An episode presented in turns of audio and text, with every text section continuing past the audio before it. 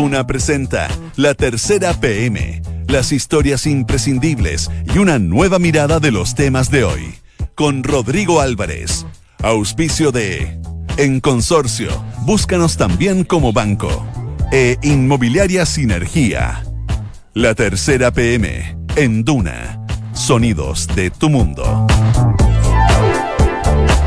Son las 2 de la tarde con 2 minutos. ¿Cómo les va? Buenas tardes. Bienvenidos a esta edición de la tercera PM, jornada de día lunes, iniciando la semana, el último día del mes de septiembre eh, y ya abriendo los brazos para recibir al mes de octubre a partir de, mañana. Así estamos con estas ganas. Acá en Santiago a esta hora hay 13 grados de temperatura, está cubierto el cielo. Se esperan algunos chubascos, precipitaciones para la tarde acá en la región metropolitana y la máxima, le cuento de inmediato, va a llegar nada más y nada menos que a 15 grados en el transcurso de la tarde acá en la capital del país. Vamos de inmediato a revisar lo que trae hoy día la tercera PM en esta jornada de día lunes. Estos son los títulos. Depresión en la cárcel, sus lecciones de vida y las gestiones del gobierno, los detalles no conocidos del juicio de los chilenos en Malasia. Ese es el principal titular que destaca hoy día la tercera PM, que además se hace cargo de otros temas. Y acá vamos a entrar en detalle. Una ministra en suspenso, la moneda llama a cuidar el tono y la oposición marca a la democracia cristiana. Esto a de lo que va a ocurrir el día de mañana en el Congreso a propósito de la acusación presentada contra la ministra de Educación la ministra Cubillos. También eh, trae hoy día la tercera PM. ¿Qué le pasó al embajador Urrejola? Las dificultades que habrían precipitado su salida el embajador de Chile en eh, Buenos Aires, en Argentina, que anunció a través de una carta que iba a dejar ese, ese cargo. Otro de los títulos de la tercera PM puede venir a ver su situación el mecanismo de la Policía de Investigaciones que acusan extranjeros para ser expulsados de Chile. También destaca hoy día la tercera PM, el efecto Greta en Europa. Los verdes dan la sorpresa en elecciones locales. Austria es uno de aquellos ejemplos a propósito del efecto Greta, Greta Thunberg, la activista, por cierto, que hizo noticia la semana pasada en la Asamblea General de Naciones Unidas. Son parte de los temas que destaca hoy día la tercera PM. Entremos en detalle, vamos de inmediato. Y acá en el estudio, eh, dos periodistas de la tercera PM, Andrés Muñoz y Vanessa Zócar, para hablar justamente de la acusación contra la ministra de Educación, Marcela Cubillos. Vane, Andrés, ¿cómo les va? Buenas tardes. Hola, ¿qué tal? En dos frentes hoy día, lo que estaba pasando en el Congreso, o en el ex Congreso Nacional, y lo que estaba pasando además en la moneda, eh, en el comité político, habitual de todos los días lunes, pero con los ojos puestos, y no tan, no tan solo los ojos, las orejas también puestas para escuchar qué es lo que puede ocurrir en esta acusación constitucional. Fane, hoy día, ¿qué supimos? Eh, o, qué, o qué eh, se ha ido conociendo de decidor respecto a lo que podría ocurrir el día de mañana cuando se vote la acusación en la Cámara contra la ministra de Educación? Bueno, tanto la oposición como el oficialismo tienen súper claro que la votación de mañana va a ser súper estrecha. Entonces, la verdad que hoy día han actuado en consecuencia por, los dos frentes. ¿Mm? En el Congreso eh, hubo hartos gestos hacia la DC. Eh, por un lado, hoy día se vio la comisión revisora de la comisión de la acusación constitucional, que era un trámite bien conocido de que iba a ser. Eh, sin sorpresa. Sin sorpresa, porque la mayoría, la, mayoría, era oficialista y se sabe que se sabía de que iban a votar en contra de la acusación. ahí una, hubo una preparación sí con Maite Orsini, que es la única que mañana va a hablar en la sala y todo el equipo asesor de, la oposición se preocupó de nutrirla a ella de argumentos para mañana eh, dar una buena argumentación y defender la acusación.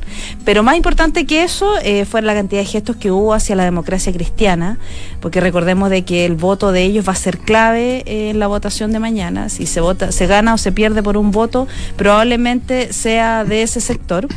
Entonces, bueno, hoy día el, hubo conversaciones desde muy temprano con Gabriel Asensio, el jefe de bancada, que derivaron en una alocución que hizo en el ex Congreso, a eso del medio, antes del mediodía, eh, llamando a los diputados de C a votar a favor de la acusación constitucional. Y esto porque, mm, porque al menos hay dos eh, parlamentarios de la Falange que todavía no han eh, estarían en duda, ¿cierto? Matías Walker y Sabac, claro. Bueno, Miguel Ángel Calisto también, pero hasta el momento lo que sabemos es que no va a estar mañana porque está de viaje, hay un permiso ahí que está cursado oficialmente, entonces no se cuenta con su voto.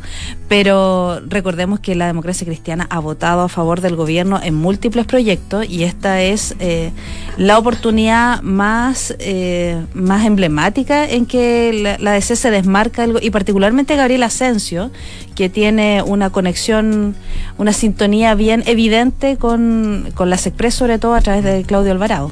Eh, ya voy a ir a, lo que a lo que se tanteaba un poco en el, comité político, Andrés, pero, pero que terminar con, con algo que tú estás diciendo, Mani, que tiene que ver con, con, lo que pasa al interior de la democracia cristiana. Entiendo también que Mario Venegas va a ser quien va a defender eh, la, la, parte de la oposición, ¿no? También era un gesto, porque se estuvo evaluando desde el fin de semana, eh, de hecho, la mismo, los mismos socialistas, que son quienes impulsan la acusación, son quienes proponen que eh, mañana en la sala, después de que Maite Orsini hable, haya, eh, se le dé el paso a algún parlamentario de C o radical. En algún momento se pensó, pero finalmente determinaron de que sea un DC y que sea particularmente Mario Venegas quien hable y defienda mañana la, acusación en la sala, que también apunta a amarrar esos votos. Sí, por supuesto. Eso estaba ocurriendo en el ex Congreso, esas dos decisiones se conocieron hoy día, tengo entendido además que hoy día la tarde hay reunión también de la bancada de la democracia cristiana para seguir alineando a los parlamentarios de la, de la Falange. En, en paralelo, eh, como todos los lunes, había comité político en La Moneda. Sí. Y ahí, em, ¿a dónde apuntan? Eh, ¿A dónde apuntan al menos los comentarios o la estrategia eh, del gobierno para salvar a la ministra de Educación?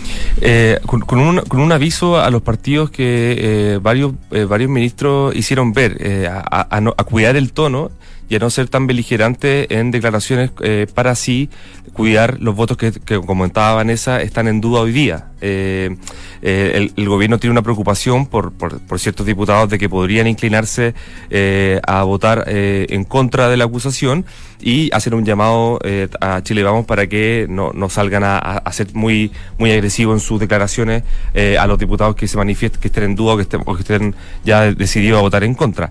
Eh, y, también hay un aviso un poco eh, particular que básicamente le dicen a los partidos del gobierno coordinen con sus diputados para que todos lleguen a la sala, no lleguen atrasados y que no haya ningún imprevisto última hora que se pueda perder una acusación eh, por el hecho de que un, ministro se quede dormido. además, ¿no? Pero ha pasado. El tema es que, claro, ha pasado. En la educación pasada se, se, había, se, han, se, han, visto como gestiones de los partidos última hora llamando a diputados para que lleguen a la sala. Eh, en esto eh, de los votos, me imagino que el conteo es, fundamental y se sacan cuentas de uno y otro lado. Sabíamos que era bien difícil que la democracia cristiana, o todavía hay opciones de que alguno de la democracia cristiana se dé vuelta en esto o vote en contra. Sí, hoy se habla de uno o dos votos. Que el, gobierno tiene, tiene el pronóstico de que ganarían, entre comillas, claro, eh, por, uno o dos votos. Eh, y como bien también decía la Vanessa, son varios los parlamentarios que están en duda. Y ayer también, y, el último día se agregó el, escenario también que podría verse desde el Frente Amplio, ¿no? Eso, te quería preguntar, porque de la ya lo hemos conversado, del Partido Radical parece que también había una opción, de los regionalistas verdes estaba también la opción también de dar vuelta a alguno de ellos, pero del Frente Amplio, de hecho ayer Giorgio Jackson en el Estado Nacional dice, bueno, voy a revisarlo, qué sé yo, eh, mirar bien lo que hasta ahora eh, estaría por aprobarlo esto, pero, pero en la sala cambian las cosas. Sí, Gabriel Boric hoy día en un material también dice que hay que revisarlo, eh, pero se sabe de que la gran mayoría de los diputados del Frente Amplio van a, van a aprobar la acusación. El tema está en que el diputado Renato Garín, que recordemos hoy día independiente, antes mm. renunció a, Revolución Democrática en marzo de este año, eh, él ha manifestado vía Twitter eh, de que tiene discrepancia respecto a la acusación constitucional, a los méritos de la acusación constitucional, eh, y ha lanzado un poco sus dardos contra algunos diputados y los argumentos que se han dado. de hecho, hoy día nos comentaba el, el diputado Tomás Hitch, que el presidente del comité, que del cual ahora es parte Garín, eh, de que está en duda ese, ese voto, eh, que no sabe qué, qué, va a pasar con él eh, y que mañana, y que lo más probable es que mañana él, en la sala eh, diga, deje, en suspenso hasta el último, hasta el último minuto eh, qué va a hacer con su votación. Eh, Vanessa, ¿cuánto importa la previa? usted es parte que esto es como, un partido de un clásico, donde la previa importa mucho de lo que se hace en uno y en otro sector. Este claro. semana, este y además es súper clásico este fin de semana. pero el de mañana es, diferente. pero ¿cuánto importa la previa desde el punto de vista de, a ver, de establecer hasta dónde se puede llegar y, qué es lo que se puede hacer hasta última hora? Y, te lo planteo el punto de vista de, de la pega que tiene que o ha llevado adelante el ministro de las Expresas, Gonzalo Blumel, y también Alvarado. Eh, negociaciones, ¿hasta dónde llegan? ¿Hasta dónde se puede avanzar para tratar de convencer? Bueno, ahí depende de cada parlamentario también, porque yo creo que cada, eh, eh, estoy hablando de negociaciones pasadas, digamos, no solamente en este gobierno, gobiernos anteriores también, aquí este tipo de cosas se definen se define. El mismo Asensio, eh, me acuerdo en votaciones, no sé cuántos, muchos años atrás, eh, el mismo se jactó en algún momento de haber votado algunos límites por el puente Chacao, te estoy hablando hace mil años atrás, en una votación en particular. Entonces, cada votación tiene que tiene que definirse en virtud de las necesidades y de las aspiraciones de cada parlamentario que tienes como contraparte. Mm. Ahí yo creo que tendrá que eh, Alinco, eh, René Alinco, exdiputado PPD, eh, es parte de los parlamentarios hoy día que estarían en contra de la acusación y él tendrá, bueno, que definir con su propio electorado a qué acuerdos llega con el gobierno y en qué términos son esos acuerdos. Lo mismo con el resto de los parlamentarios. Hay gente que por convicción ha dicho de que no está de acuerdo en el tono y en los argumentos de, la acusación, como, como Pepe Out. Pero no sé si será todos por las mismas razones que acusan que van a votar en contra o a favor. Y, perdona, disculpa, y también el tema del tiempo que cada parlamentario deja en suspenso su voto. Mm. Todos los parlamentarios saben de que una acusación constitucional es un evento político muy mediático mm. eh, y, se ha visto en la, última, en la, sí, la acusación constitucional, por ejemplo, contra el exministro Harald Beyer Recuerdo que el senador Bianchi, bueno, en el Senado, pero en este caso en la Cámara, en ese caso el, senador Bianchi dejó hasta el último minuto eh, su voto, que estaba en duda, finalmente votó a favor de, acusar a, a, Beyer pero eh, generó un, todo un ambiente. Servisagra te da un rato alto rating. Exacto, te da un alto rating. Te permite entrar arriba un rato. Me imagino que de la DC y el Partido Radical están jugando eso y también Garín. Hoy día yo no lo descartaría que también él esté jugando un poco a eso. Em, ¿Esto parte a las 10 y media de mañana? 10. Antes, antes de ir al entorno de la ministra y, lo que podría ser mañana la ministra, esto parte a las 10.30 y sí o sí se resuelve mañana, ¿no? Sí, de todas maneras. Sí. Y, el proceso es, eh, primero habla Maitorsini, se explica la cuestión previa, ¿no? Claro, se explica la cuestión previa, hablan los integrantes de la, la, comisión, ahí se hace una presentación al fondo de la comisión revisora de los cinco parlamentarios, eh, y después de eso, si se viera el fondo, claro, y ahí está, porque si se aprueba la cuestión previa, bueno, esto queda ahí. Sí, y ahí tienen, tienen tiempo cada presidente de comité, cada, sí, cada jefe de comité, eh, y ahí eh, algunos jefes de comité pueden ceder parte de su tiempo a un parlamentario específico. Y es lo que probablemente pase en el caso del Frente Amplio. Perfecto. lo que mencionó hoy día. Ya, y esto sí o sí vamos a tener una, una, una respuesta mañana. Vamos a la ministra para ver qué, qué es lo que podemos saber hasta esta hora de la tarde, que, cuál es más o menos su su preparación o su presentación del día de mañana. Eh, ¿hay, algún plan, estrategia? ¿Con quién va a llegar acompañada? Eh, no, quisieron decir mucho hoy día. Eh, en el Mineduc está más abocado, me imagino, en contar los votos más que en saber si que efectivamente mañana va a ser acompañada por dos o tres ministros. Eh, lo que sí nos decían, y lo que también lo lleva, lo, lleva, lo recojo hoy día la nota de la tercera, es que em, durante el fin de semana ya estuvo en pleno contacto con, su abogado, Francisco Cox.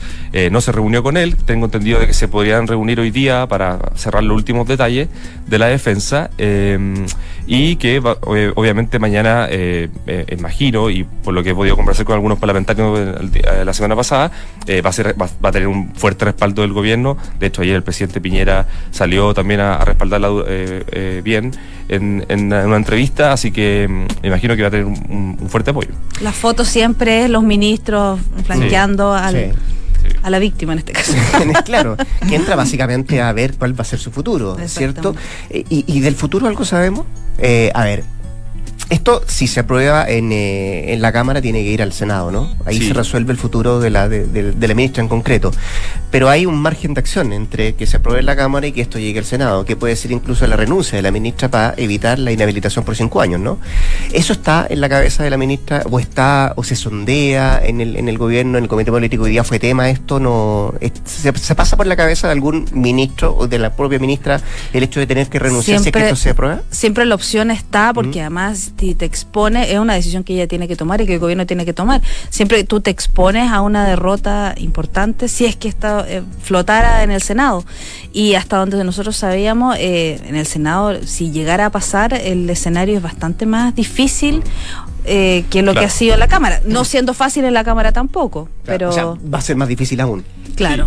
Eh, sobre el plan B no han querido comentar mucho del gobierno, me imagino por un tema también de para no mufar, por así decirlo, a la ministra, me imagino que tiene que ver con eso, pero eh, la opción de renunciar antes de que esto pase al Senado siempre está siempre está ahí sobre la mesa, eh, más aún cuando se sabe que desde la UDI hay interés de presentarle a la ministra una, de ofrecerle una candidatura senatorial por Santiago para que vaya incluso en el cupo de, su marido Andrés Feria Alamán, eh, o sea, que compita en ese, en ese cupo. Eh, entonces, si es que, claro, si que se haya acusado constitucionalmente, que es inhabilitada por cinco años y eso afectaría las pretensiones de, la UDI. El tema, esa, esa, opción igual, hasta ahora no, no, no, no, se, se ha comentado mucho por un tema, me imagino, de... No, y lo que, sí, por lo que tú dices. Ahora, eh, en las otras acusaciones para ministro de Educación en el pasado, ninguno de los dos renunció. Y, se lo ofreció. Y, parece que a se lo ofreció, sí. eso le iba a decir, sí. sí. ¿Y en este caso? Qué difícil. Es difícil, es difícil, es difícil.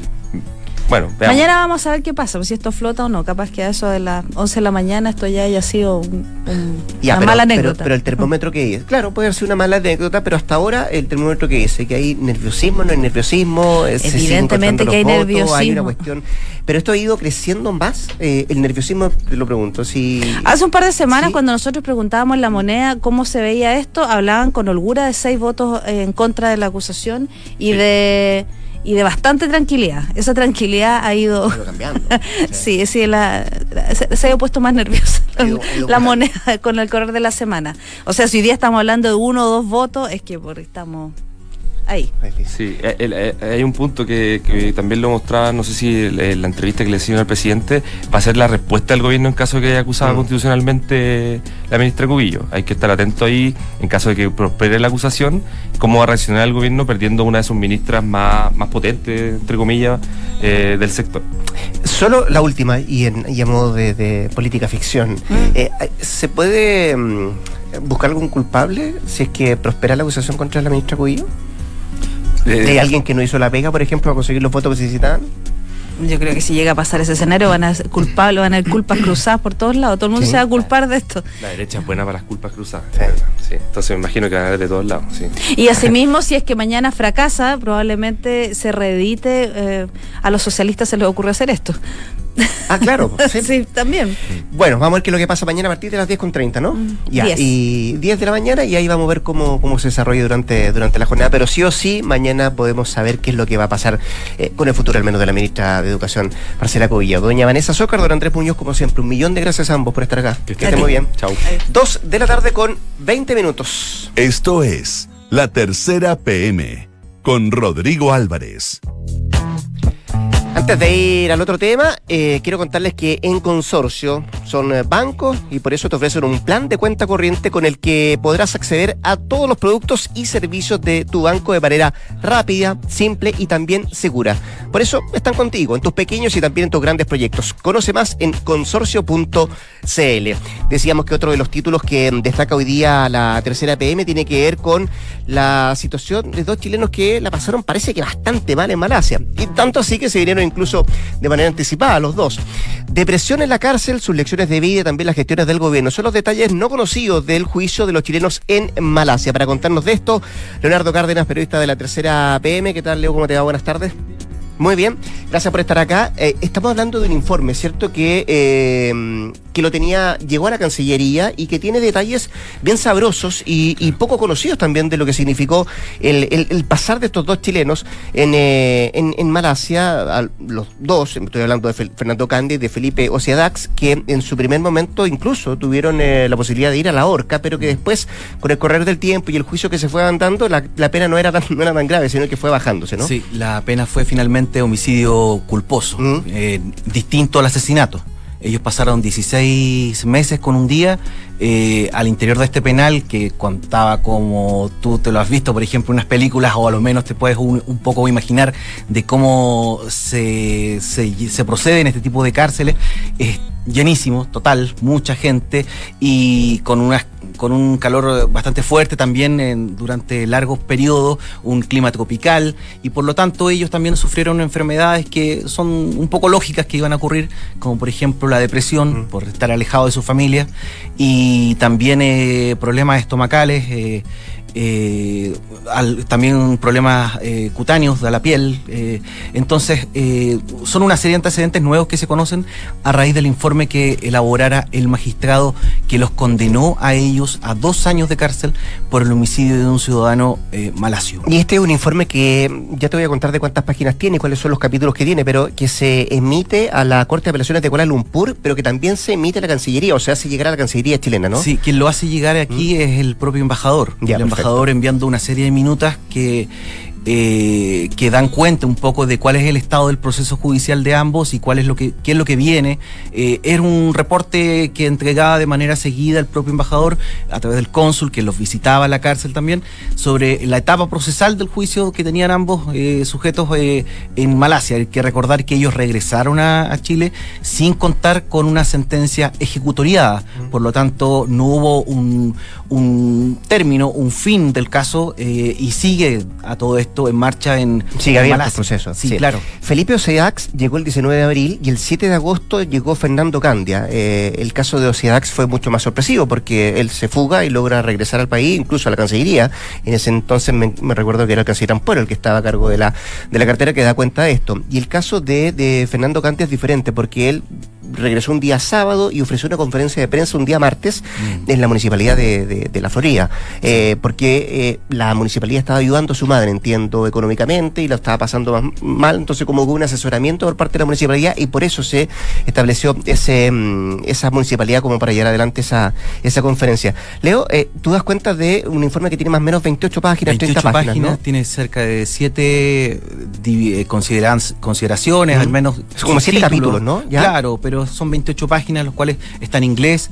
Eh, y cómo accedo básicamente a este, a este documento es porque solicité a través de la ley de acceso a la transparencia, que es una ley demasiado buena, digamos, para los periodistas y para quienes andamos buscando detrás de la noticia, eh, nos sirve mucho. Y, bueno, a, través de, esta vía pude acceder a, una serie de información, entre ellos también las minutas que enviaba justamente el, el embajador. Y aquí también se da cuenta de, digamos, digamos, del interés que tenía el gobierno, digamos, en, conocerse y de alguna forma que se zanjara este proceso de manera rápida. Ya, antes, de eso, antes de eso, de, la vuelta de los chilenos, que damos cuenta de esto, eh, hay un capítulo que tiene que ver con eh, cómo explica el juez de todo el proceso que se lleva adelante, mm. del, mismo hecho de la muerte de este, de este otro hombre eh, y cómo ocurrieron, ¿no? ¿Hay, detalles de eso que no conocíamos? detalles como, por ejemplo, mm. la asfixia, la fuerza que tomaron. Primero hay que tener en cuenta que Fernando Candias es quien se sienta en la espalda de, mm. digamos, de este Lady Boy, es mm. un transexual, una persona eh, homosexual que está justamente está eh, en, en, la puerta del hotel, ¿no? No en la puerta del hotel, lo viene siguiendo, según el relato que, que elabora ante la fiscalía este ciudadano chino que está atendiendo, digamos, como conserje en la puerta del hotel. Y aquí es donde se produce el forcejeo, un forcejeo que termina con, con esta persona eh, malasio, eh, ciudadano malasio, bajo, con su pecho sobre el suelo. Y Fernando Candia eh, sentado sobre él, y justo llega, eh, digamos, carabineros, a decir, en realidad es la policía, y, ahí lo ve justamente a él. Y mientras Felipe eh, se daba vueltas por, de un lado a otro sin camisa, eh, producto del forcejeo, mm. porque, digamos, eh, la víctima eh, estaba con unos tacones de, muy altos y los amenazaba también con golpearlos con esto, pero el informe también y antecedentes que no se conocían, todo esto da cuenta también de que la víctima sufrió también que le apretaran el cuello, le forcejearan el cuello, tratar de, de detenerlo, mientras Felipe lo tomaba en la parte de los pies. Entonces, eh, es una escena bastante cruda, digamos, un, relato que, que, entrega el magistrado, pero que también da cuenta de que, de que hubo una serie de atenuantes. Digamos. Eso te iba a preguntar, porque ah, me imagino que también em, trae los descargos ¿no? de quienes están acusados, en este caso los, dos chilenos. Sí. Eh, de lo mm, que ellos, porque este es son dos versiones. porque claro, las pericias por un lado y también también el lado de los dos chilenos, ¿no? Porque claramente un homicidio eh, existe pena de horca en ese mm. país, un país que hay que recordar que se rige bajo o, es un país regido una religión musulmana, mm. Islam, entonces bajo pena de horca podría haber procesado, haber ocurrido finalmente este caso, pero que no ocurrió así.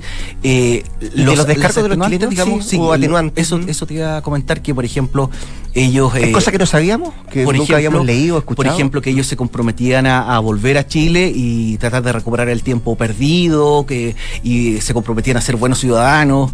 Eh, eso es lo que le dicen a, sus abogados. Sus abogados transmiten esto en la serie de audiencias que, que finalmente son las que son relatadas por el magistrado y que también ellos eh, ven dificultades en su reinserción laboral acá en Chile porque ha sido demasiado cubierto, ha exigido también bastante a la prensa estar eh, constantemente informando sobre el caso por el interés público que, genera. Entonces ellos de alguna forma dan cuenta que, iban a hacer bien a la sociedad, que, su reinserción iba a ser positiva y que no, no contaban con antecedentes penales previos eso también dan cuenta de, su relato, digamos, lo que hicieron a través de su abogado defensor al, en el propio juicio. Antecedentes que, por cierto, me imagino fueron eh, generándose y sirvieron para que. Eh, claro, y fueron ponderadas, evidentemente, para que finalmente sea una pena de dos años. Y, tiene este, este informe, eh, damos cuenta con, Leonardo Cárdenas, este informe que tiene la Cancillería, da, cuenta de justamente la labor que lleva adelante la Cancillería, del apoyo, por ejemplo, que prestó a, las familias de estos dos ciudadanos chilenos o a ellos mismos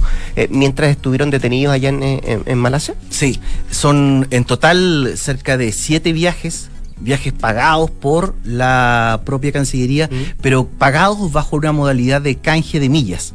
Ya hay que, eh, hay que hacer la diferencia y ahí eso es justamente lo que nos explica a través del informe que, nos entrega, a través de, como les contaba, de la ley de acceso a la información pública y que también fue eh, la subdirectora de prensa, Verónica Arqueros, a prestar ayuda, colaboración mientras se desarrollaba el juicio y, pagó viáticos eh, durante el 2018 la, eh, la Cancillería ascendentes a 5.815 eh, dólares para finalmente servir de sustento a la funcionaria de, Cancillería, donde efectivamente son viáticos y pasajes que suman esa cifra. Eh, Leo, y, en este informe se, se, detalla o más o menos se puede mm, discernir cuál fue la decisión que toma el juez para, para descartar la pena de muerte. Bueno, evidentemente él pondera eh, la, la parte esencial que es no contaban con antecedentes previos. Eh, la raigambre, digamos, de las familias, el, apego material o más bien afectivo que existía por parte de sus familias que en todo momento lo estuvieron apoyando. Eh, Cancillería facilitó los viajes, eh, los antecedentes previos, como te decía, fueron atenuantes o digamos de alguna forma sirvieron de argumentos para que el magistrado tomara la decisión de condenarlos a solamente dos años de, de cárcel. Ellos tuvieron 16 eh, meses, como te decía, eh, privados de libertad, y luego en esa etapa posterior, cuando apela finalmente la fiscalía, que eso es en marzo, eh, e-, ellos deciden regresar no avisan a sus padres, no mm. avisan, según lo que han comentado sus cercanos, ni tampoco al, gobierno, que iban a regresar de manera intempestiva. Y primero lo hizo Felipe y luego posteriormente lo hizo Fernando. Con pasaporte chileno ambos. Claro. Don eh, Leonardo Cárdenas, periodista de la tercera PM, un millón de gracias por esta, por esta información. Más detalles, por cierto, la tercera.com, ahí ya está desplegada este, este informe del cual nos está dando cuenta Leonardo. Que esté muy bien, ¿eh? Dos de la tarde con 30 minutos y con esta información ponemos punto final a esta edición de la tercera PM en jornada de día lunes. Antes eso sí, escúcheme bien, quiero contarle que en Sinergia Inmobiliaria piensan cada proyecto de casa o departamento como si fuera único. La distribución de los espacios, el diseño vanguardista y las terminaciones que encantan. Sinergia Inmobiliaria, espacios bien pensados. Conócelos en isinergia.cl. Ahora sí nos vamos. Quédese junto a nosotros acá en el 89.7 de inmediato. Cartas notables y a las 3 de la tarde, sintonía crónica. Nosotros nos juntamos mañana cuando ya sea y comience el mes de octubre. Gracias, buenas tardes.